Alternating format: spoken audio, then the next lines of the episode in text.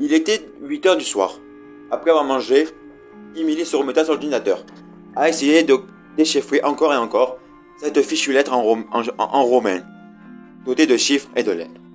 Après avoir déchiffré Léa, qui elle-même se demande toujours si c'est la petite amie de Léo, elle déchiffra un code, doté de 10 chiffres, qui, lui, permettait d'accéder à un site internet. Elle se demandait alors si elle allait le faire ou pas. Elle hésitait et au bout de 5 minutes, leur rentrait le code.